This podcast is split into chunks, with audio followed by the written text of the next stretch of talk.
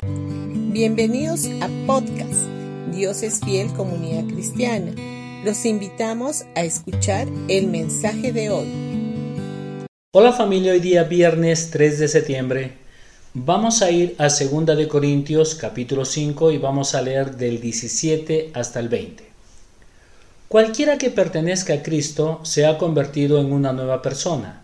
La vida vieja se ha ido, ha comenzado una nueva vida, y todo esto es un regalo de Dios, quien nos trajo de regreso a Él a través de Cristo.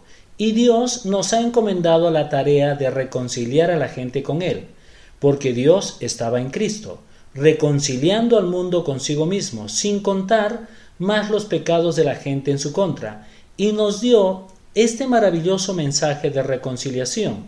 Entonces somos embajadores de Cristo. Dios está haciendo su llamado a través de nosotros.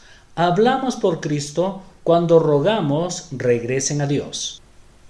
¿Qué hace la predicación del Evangelio, las buenas nuevas de nuestro Señor Jesucristo? El apóstol Pablo nos dice en Romanos capítulo 1 versículo 16 que libera el poder de Dios para traer su salvación a tu vida. La palabra salvación no solamente significa ser salvo del infierno para ir al cielo. La salvación es la palabra griega ultra rica sotería que significa liberación, preservación, seguridad, salvación. Cubre cualquier área de tu vida que necesite ser salvada para que puedas disfrutar de una completa y un bienestar en tu cuerpo, alma y espíritu. Ahora, ¿dónde encuentras esta salvación?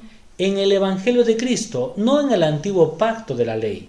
Es el Evangelio de Cristo el que desata el poder de Dios para salvarte y sanarte. Es este Evangelio el que brinda protección, sanidad, liberación y solidez en cada área de tu vida.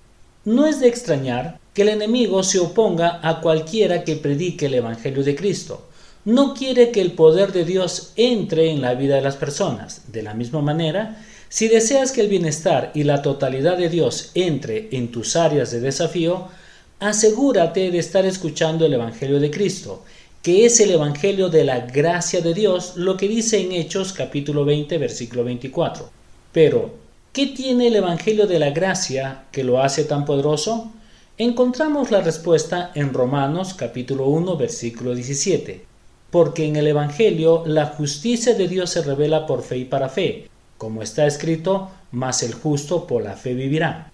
El Evangelio es tan poderoso porque en él está la revelación de que has sido hecho justo por la obra de Cristo, no por tus obras.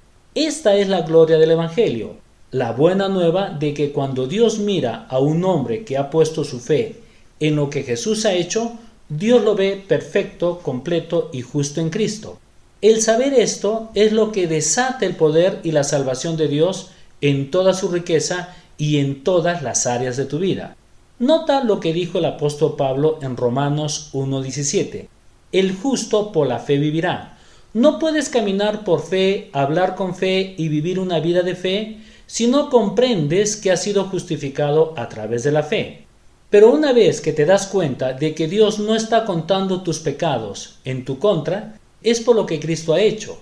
La paz y el gozo se instalan en tu corazón. El miedo huye y la esperanza brota.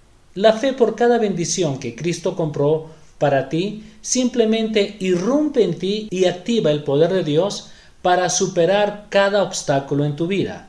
Así que sea lo que sea con lo que estés luchando hoy, vuelve al amoroso abrazo de la gracia del Padre porque Él te ama. Y recibe las buenas nuevas de que eres una nueva creación en Cristo.